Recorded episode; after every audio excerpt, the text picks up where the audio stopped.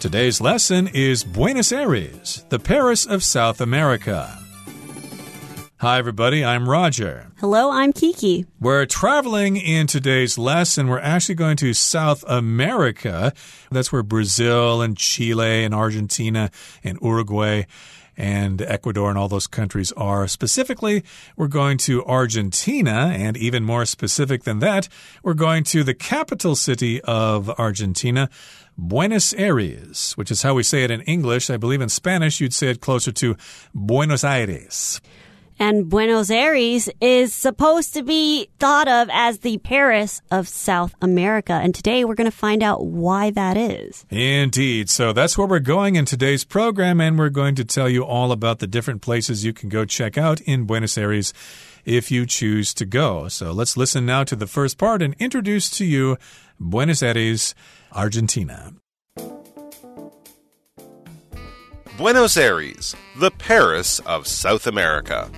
With delightful colonial architecture and vast green spaces enjoyed by cyclists and picnickers alike, along with hip cafes where the wine flows and the music plays, Buenos Aires might bring to mind some of the more famous cultural centers in Europe. But this South American capital has a spice to it that few other cities can match. In between seeing its most famous attractions, you could find yourself watching an exciting soccer match or gaucho competition or dancing the night away. 大家好，第一部分我们来介绍名词 architecture，它的意思是建筑风格或是建筑学。例如，Dihua Street in Taipei is famous for its historic architecture。台北迪化街以它的历史建筑风格而闻名。又或者说 Franklin was inspired to study architecture after visiting Italy. 意大利之行促使 Franklin 下定决心研读建筑学。另外，补充这个字的形容词 architectural，a r c h i t e c t u r a l architectural。举例来说，The temple's architectural design features an elegant symmetry。这座庙宇的建筑设计特色在于雅致的对称性。再举一个例子。 the building's design was not up to the neighborhood's architectural standards. 这栋大楼的设计不符合该社区的建筑标准。再来，我们看到形容词 vast，它的意思是广阔的或是浩瀚的。例如，The farmer left his herd of cattle to graze on vast fields。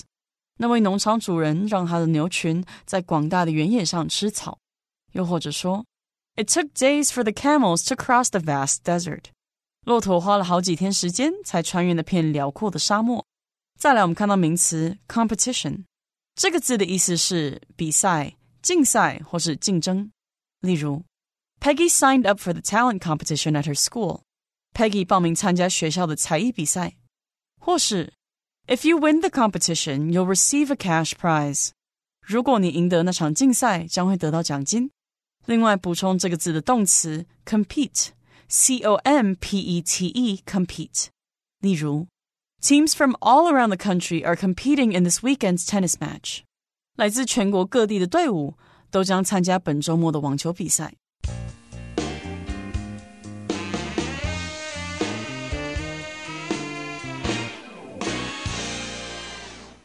Okay, so again, we think of Buenos Aires as the Paris of South America, and we begin in the first paragraph by saying, with delightful colonial architecture and vast green spaces enjoyed by cyclists and picnickers alike, along with hip cafes where the wine flows and the music plays. Buenos Aires might bring to mind some of the more famous cultural centers in Europe like Paris. Okay, so we're saying that uh, this city has delightful colonial architecture. Of course, if it's colonial, it has to do with the colonial period when Spain controlled Argentina and they built all sorts of structures there based on European architecture, or at least the architecture of the time. You might have some colonial architecture here in Taiwan because Taiwan was a colony of Japan at one time, so maybe some of the old Japanese buildings that are still standing could be considered colonial architecture. But we're talking about the buildings in South America and uh, the Americas that are still standing that were built when those countries were colonies of various European countries. And so, yes, we've got that delightful colonial architecture. Architecture, of course, is the science of designing and building structures. And colonial also talks about a specific period of time when other countries or other governments go into certain areas and they try to influence their culture and change the local culture by going in there and trying to basically take over and affect different types of culture and language and even food. Exactly. So you can see that delightful colonial architecture, and you can also see vast green spaces which are enjoyed by cyclists and picnickers alike or they are enjoyed both by cyclists and picnickers. If something's vast, it's really, really big, like a big park, like Da An Forest Park here in Taiwan. It's quite vast, or Central Park in New York is quite vast. It has vast green spaces. And so in this city in South America, they have really big green spaces with lawns and uh, forests and things like that. And they probably have bike paths there, so cyclists can have fun there. A cyclist, of course, is somebody who rides a bicycle, and a picnicker, of course, is somebody who has a meal on the grass. And that can be kind of fun too. You can pack a picnic lunch and bring along some wine or something like that. We've also got some hip cafes where the wine flows and the music plays. If something's hip, it's really cool. It's the place that people want to be and they want to be seen at. And when something is hip, it's most likely the newest thing. It's the most popular thing and everybody wants to be a part of it. So hip cafes, it's probably the newest cafes in the area or popular cafes in the area. So when travelers or tourists, when they visit Buenos Aires, they know, oh, I want to go to this specific cafe. And they will make their way to go there specifically just to see this cafe. And usually these cafes, they serve wine as well and play lots of music, and you can just enjoy the afternoon with your friends or family. Right. So they're probably going to have some live music and some great wine and food and things like that. And with all these things, Buenos Aires might bring to mind some of the more famous cultural centers in Europe. Okay, so if you see all these things the architecture, the vast green spaces, the hip cafes if you see all those places, you might think, hmm, isn't this kind of like the cities in Europe, like Paris or Amsterdam or Munich or cities like that. But this South American capital has a spice to it that few other cities can match. Spice, of course, is what you put on your food to make it taste better. We usually have that as a countable noun, spices, but here spice is a general description of the kind of flavor of the place, you know, just the general feeling that you have of being in this place, the kind of vibes that it gives you and it just adds that flavor that makes Buenos Aires special, right? And there aren't a lot of cities that can match that type of environment. So when you match something is when you can be on the same level of this city. So very few cities have the same type of aura or the environment or the feeling that Buenos Aires gives off. Right. So it's worth going, of course. And it's got that spice that other cities cannot match. And in between seeing its most famous attractions, you could find yourself watching an exciting soccer match or gaucho competition or dancing the night away. So these are things you could see in between seeing those famous attractions when you're going from one to the other. You might actually get sidetracked a little bit and go check out a soccer match, which is a game of football, as they call it in the rest of the world. The Americans call it soccer, and the rest of the world calls it football. And yes, you could go see a soccer match, although you won't see Diego Maradona play because he's dead now. But in any case, you could see a soccer match, or you could see a gaucho competition. A gaucho is kind of like a, South American cowboy. So a gaucho competition is when we see all these South American cowboys, they will go through different tests to show that they are the best cowboys. So they will compete to become or prove that they are the best cowboys. You know, at a rodeo, they will have different things like how to round up cattle or even bull riding competitions. Right. So they probably have their own way of doing these things in Argentina for the gauchos there. But it's a competition, and that's a contest between people to see who's better at something and who's not so good at something, who's going to win first place, who's going to win the gold medal or whatever. That's a competition. Could be a contest as well. And of course, you might uh, dig the music of Argentina and head to a nightclub or something like that and dance the night away. Go there and do some dancing. Maybe learn some new dance steps while you're there in Argentina and uh, show them off to your friends back home when you come back from your vacation. Okay, that brings us to the end of the first part of our lesson for today. Let's move on now to the second part and talk about these must see places in Buenos Aires. One of the many must see places to visit is the Recoleta Cemetery, a maze of impressive monuments built to honor Buenos Aires' most notable dead. Maps are available for self guided tours, but hiring a local guide will let you in on all the secrets buried here. On weekends, the Feria Recoleta across the street is an excellent spot for picking up locally made souvenirs and sampling some delicious street food. 第二部分我们看到单字 monument，它是名词，指的是纪念碑、纪念馆或是历史遗迹。例如 ，A monument was put up in this location to honor the soldiers who fought in the war。这个地点设立了一座纪念碑来纪念参战的士兵。或是 Stonehenge is one of the world's most famous ancient monuments。巨石阵是世界上最知名的古代遗址之一。下一个我们看到单字 notable。它是形容词，指的是着名的、显着的或是值得注意的。例如，Max's uncle is one of the country's notable authors。 Max 的叔叔是国内知名作家之一。又或者说，Mark has had several notable achievements over the course of his career。Mark 的职业生涯中已经拥有好几项重大成就。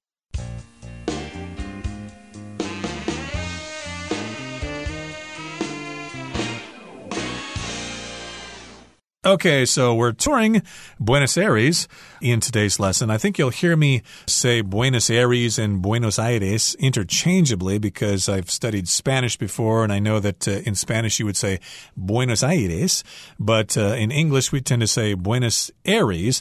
So either way, you're probably fine. And one of the many must see places to visit in Buenos Aires is the Recoleta Cemetery. What is that? Well, it's a maze of impressive monuments built to honor Buenos Aires' most notable dead.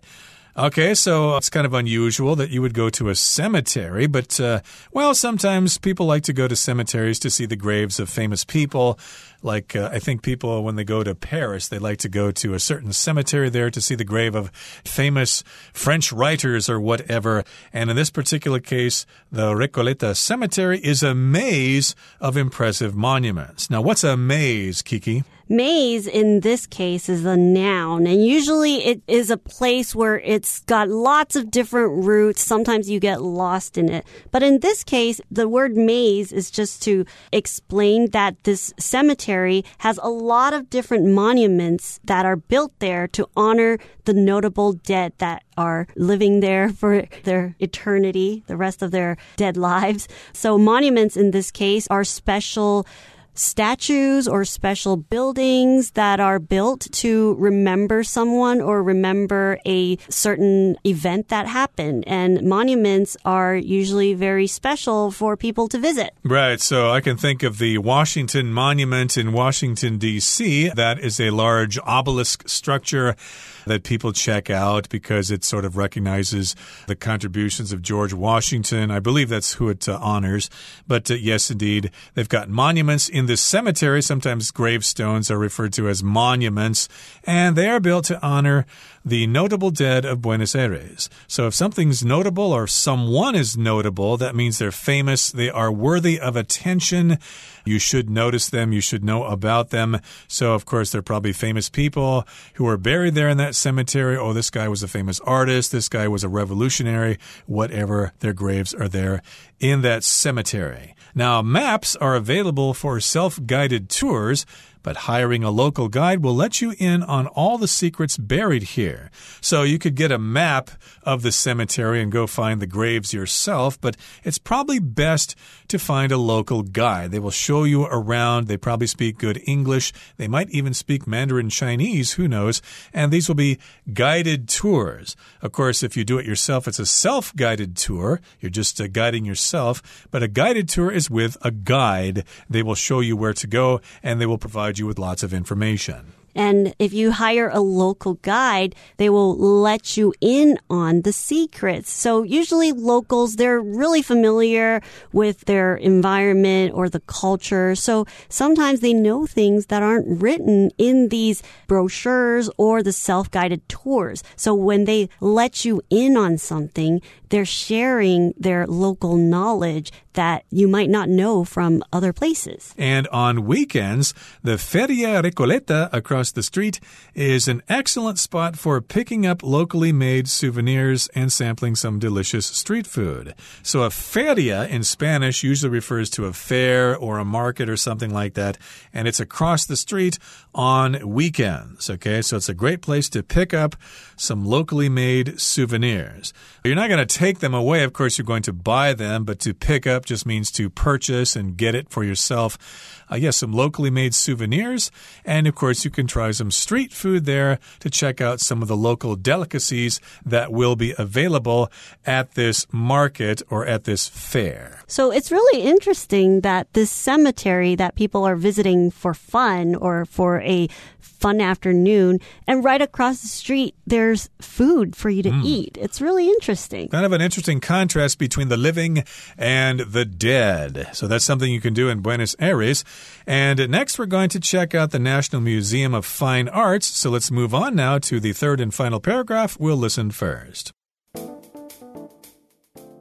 Nearby, you'll also find the National Museum of Fine Arts which hosts the largest collection of Argentinian art in the world, as well as works from world renowned masters like Rembrandt, Van Gogh, and Picasso.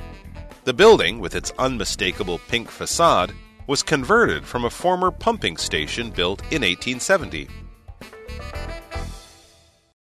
最后第三部分，我们看到动词 convert 指的是改造、改建房屋或是使转变。举例来说 the extra room in our house was converted into an office for my mother. 我们家那个额外的房间被改成了我妈妈的办公室。最后一个例子 ，This program can convert video into different formats. 这个程式能将影片转换成不同格式。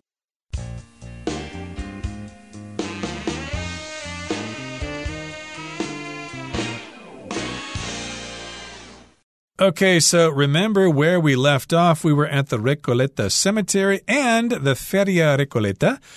And nearby from this place, you'll also find the National Museum of Fine Arts, which hosts the largest collection of Argentinian art in the world as well as works from world renowned masters like Rembrandt, Van Gogh, and Picasso.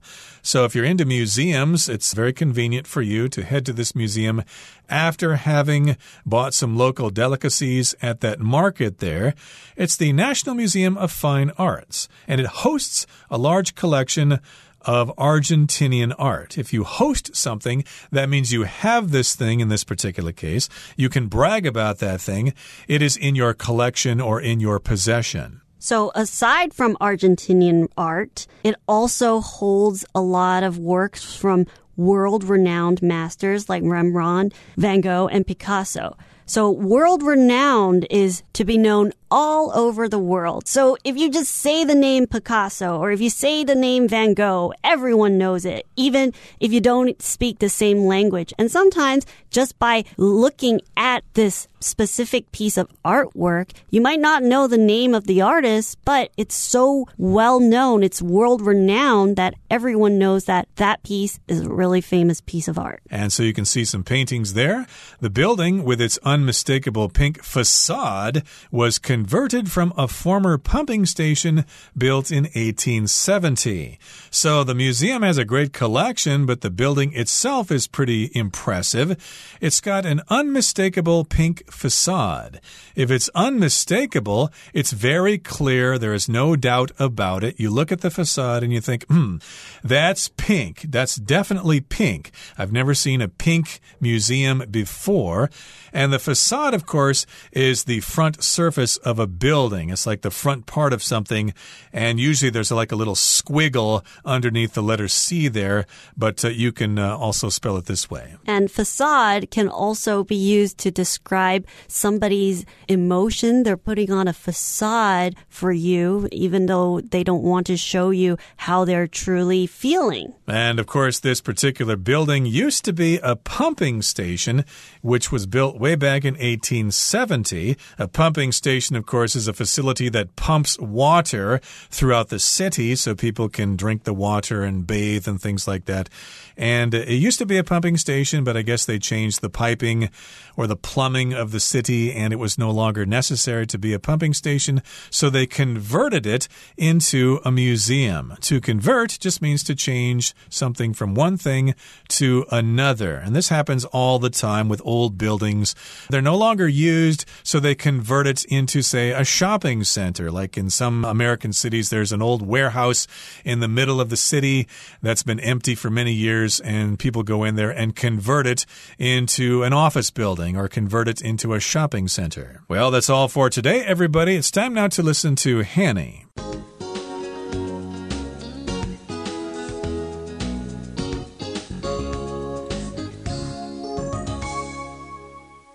各位同学，大家好，我是 Hanny。我们来看今天的文法重点。课文第一部分的最后一句写到：点点点，他就说，You could find yourself watching an exciting soccer match or a gaucho competition or dancing the night away。句子里面他用到 find yourself watching 点点点去表达说发现自己正在观赏。那我们来介绍这个用法。我们用 find oneself 加上受词补语，可以表达发现自己处于某种状态。Find 在这边是指发现、发掘。那么受词补语呢？我们可以用现在分词 V-I-N-G，用形容词或者是介系词片语等等。举例来说，She often finds herself thinking about the boy。她时常发现自己在想那个男孩。那这边就是用现在分词 thinking 来当补语。我们再看那个例句。Rick woke up to find himself alone in the house. Rick 醒来发现房子里面只剩下他一个人。那这边则是用形容词 alone 来当补语。好，那么其实这个句型面的受词啊，不一定要用反身代名词，它也可以是某人或某事物，用来表达说发现某人或者是某事物处于某个状态。举例来说，They arrived home to find the house in a complete mess。他们到家发现房子一团乱。好，这边是用片语 in a complete mess 来当补语，去补充说明那个房子的状态。那么课文第二部分的最后啊，它有介绍一个市集，那是选购当地制作的纪念品，还有品尝美味街头小吃的好地方。文中它用到 pick up 来表达购买。那其实 pick up 有很多意思哦，我们这边补充几个用法。第一个，我们用事物当受词的时候呢，pick up 可以表达。取物、领取物品。那如果是用人当受词，可以表达接送某人。例如，I'll pick you up at your hotel at seven，就是我七点会去饭店接你。那么第二个用法是可以表达举起、拿起或是捡起来，还有像我们说把婴儿抱起来，你也可以用 pick up 去表达。第三个呢，我们可以用 pick up 去指收拾或打扫。例如，Melissa helped her mom pick up the kitchen after dinner。吃完晚餐后，Melissa 帮妈妈收拾整理厨房。那么第四个呢，我们可以表达学会、养成，像是 pick up bad habits，就是养成坏习惯；pick up some slang，就是学会一些俚语。那特别注意，用 pick up 去表达学会一件事的时候，常常用来指非经过正统方式学习，而是慢慢从环境里面或者是机会里面。所识得的能力啊，兴趣。那以上就是今天的重点整理，我们回顾几个单词吧。Colonial. During the colonial era, European powers competed for control over various regions of the world. Architecture. The building's unique architecture frequently caught the attention of people walking by. Vast. The Sahara Desert is a vast region consisting mostly of sand and rocks. Competition. The competition between the two companies caused a price war that benefited their customers. Monument. Located in Washington, D.C., the Lincoln Memorial is a famous monument. Notable. The novel is notable for its vivid descriptions and complex characters. Convert. Mr. Burns decided to convert the spare room into a home gym.